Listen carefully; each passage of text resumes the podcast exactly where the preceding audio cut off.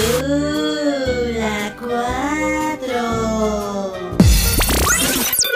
¡Qué pachanga! Yo soy Shaspit y... Ah, Toy Story 4 ha llegado. Después de una magnífica tercera parte que cerraba muy bien las tramas y que nos dejó gratamente satisfechos a todos, cuando se anunció la 4 todos nos preguntábamos, ¿es realmente necesaria? ¿Arruinará todo lo que hizo bien la 3? ¿Estará lo suficientemente buena? ¿Qué otro tema pueden tratar? Y bueno amigos, déjenme decirles que personalmente tengo demasiadas con esta película. Por un lado, la ultra mega amé. Por otro lado, me parece que me hizo pensar en muchas cosas que no me dejarán dormir en días. Y por supuesto, también estoy muy consciente de sus partes malas. Pero decidí dividir este video en tres secciones para que no se me vengan encima y me odien porque, créanme, cuando alguien habla mal de Toy Story, hasta yo brinco, pero en este caso quiero ser lo más objetivo posible. Primero lo bueno, la película cumple completamente con las expectativas de la mayoría, cayó las bocas de los que nos preguntábamos si estaría lo suficientemente buena, la animación es estrepitosamente increíble y está por los cielos. De verdad, si pones atención puedes ver la pelusa de los peluches, los reflejos en los ojos de todos, el destello natural de algunos objetos y hasta los poros en la piel de los humanos. Es en serio una de las mejores animaciones de Pixar sin dejar obviamente de ser caricaturesco. La historia es increíble, presenta muchos matices, es una estructura mucho más madura y con un lado hasta introspectivo, obviamente sin dejar de ser divertida. Y es que considero que el humor está mucho más trabajado que en otras ocasiones. Tenemos a un Woody mucho más maduro que en las primeras películas y lo vemos por fin con un conocimiento de todo lo que ha aprendido a través de todas sus aventuras. No es para nada el mismo Woody que vimos en Toy Story 1. Lo malo.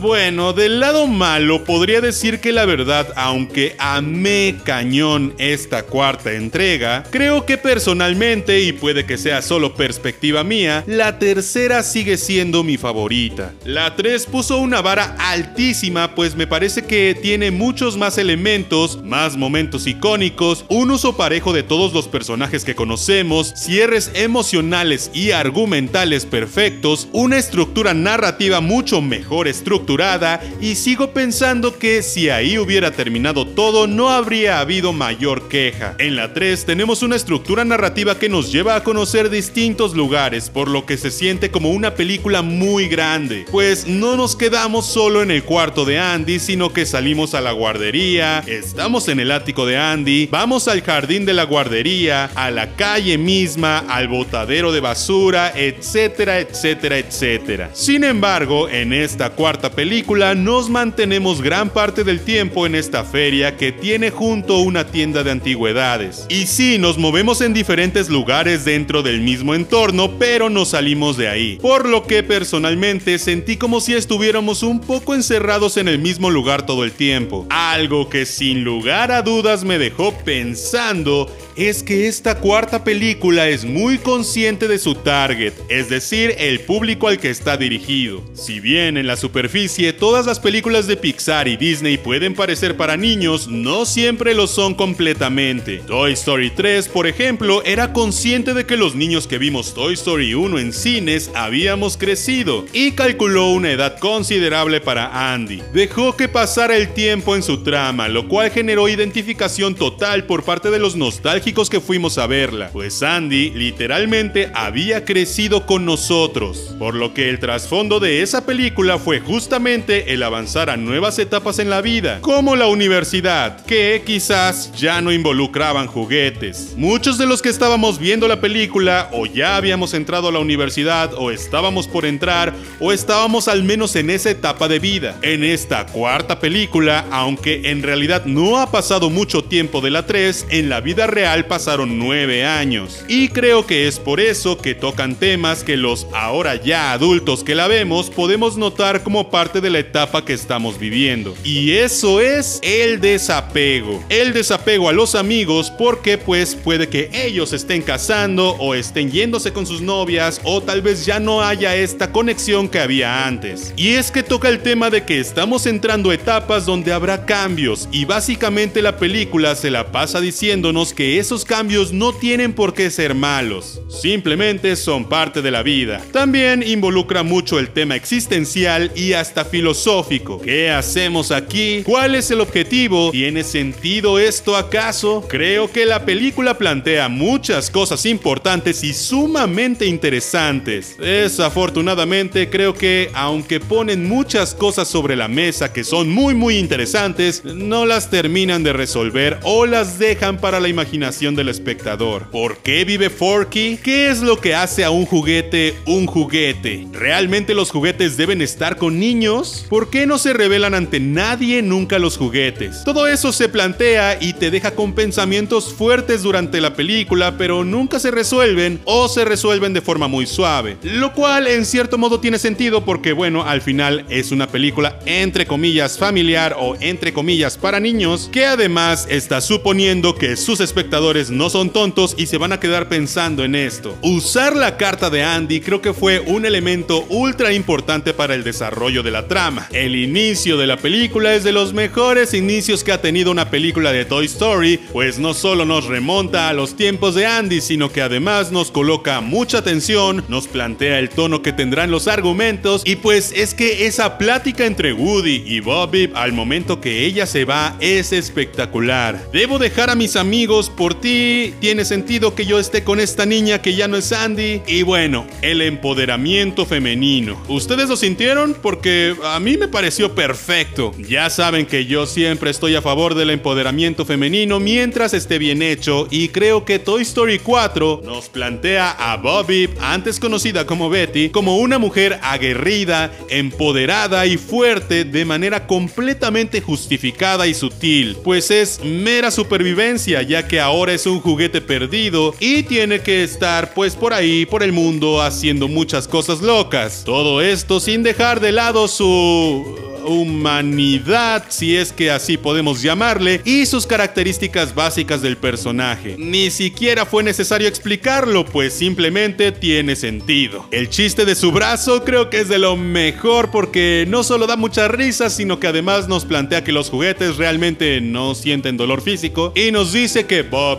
ya sabe qué onda con todo y con cómo sobrevivir y con cómo pegarse el brazo y nos da una imagen bastante extrema y eso me gusta, porque bueno, ella sigue siendo de porcelana, era parte de una lámpara. Pero entonces, ¿qué hace a un juguete un juguete y qué le da vida? Yo digo que es el hecho de que jueguen con ellos, y por eso es que Forky tiene vida. Sin embargo, entonces, ¿por qué los nuevos personajes que son Ducky y Bunny tienen vida si nadie se los ha ganado y nadie ha jugado con ellos? ¿O por qué los juguetes de la juguetería en Toy Story 2 tienen vida? Bueno, supongo que nunca sabremos a ciencia cierta qué onda, pero supongo que no es realmente necesario. Hablando de Ducky y Bunny, qué increíbles están estos nuevos personajes, son de lo más divertido de la movie y quisiera verlos muchísimo más. Cada uno de sus planes y chistes me mataban de risa. Por otro lado, Duke Book es bastante... meh. Tiene un buen trasfondo, pero nada realmente interesante. Creo que tener ahí a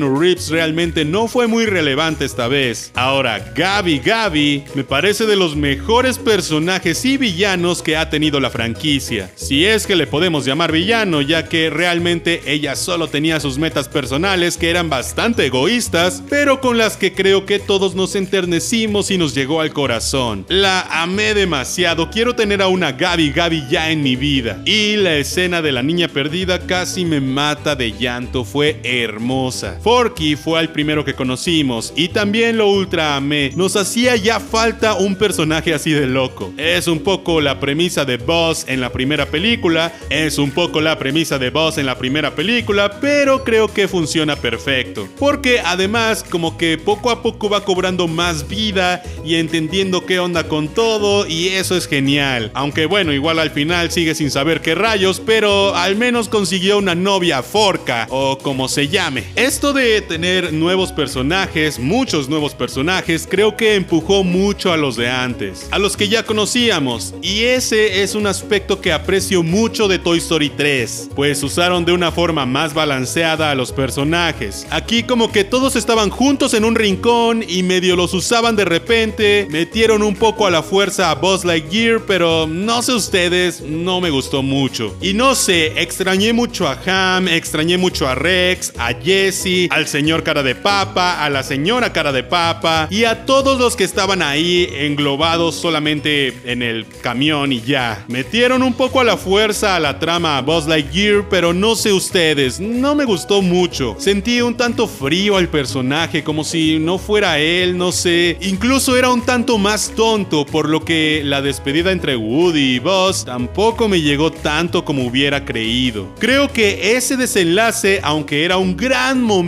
y fue un gran momento, en cuestiones de dirección fue tomado un poco a la ligera. No sé si sea porque son juguetes y no pueden llorar o por qué rayos, pero creo que esa escena fue demasiado apresurada. Me gustó, me encantó, fue un gran momento y creo que es el momento del que todos van a estar hablando siempre. Pero emocionalmente no me tocó tanto como creo que debería haberlo hecho. Y creo que eso es culpa un poco de la dirección. Incluso lloré más con la escena de Gabi Gabi y la niña perdida. Pero bueno, el desapego. Ese momento cuando tus amigos se casan o cuando te abandonan por la novia, básicamente es lo que hizo Woody. Dejó a sus amigos por ella. Pero más allá de eso, fue porque ya no tenía realmente una razón para estar con Bonnie. Y tiene sentido, ella es una niña, se identifica más con Jessie. Por eso vemos que en un momento le quita la placa a Woody y se la pone a ella. Que también fue un momentito de empoderamiento femenino ultra bien utilizado y que les aseguro que muchos de ustedes ni siquiera lo notaron. Pero bueno, al final Toy Story 4 cumple a la perfección con nuestras expectativas. O eso creo. Muchos dicen que es la mejor de todas, yo la pondría un poquito abajo de la 3, pero igual creo que es increíble, me fascinó y creo que no me defraudó casi nada. ¿Ustedes qué opinan? ¿Fue innecesaria al final? Yo creo que sí, un poco innecesaria, pero no me quejo ya que la disfruté demasiado. ¿Les gustó? Yo soy Shaspit y te veré la próxima vez. Al infinito. Y tú, mamá. Sí.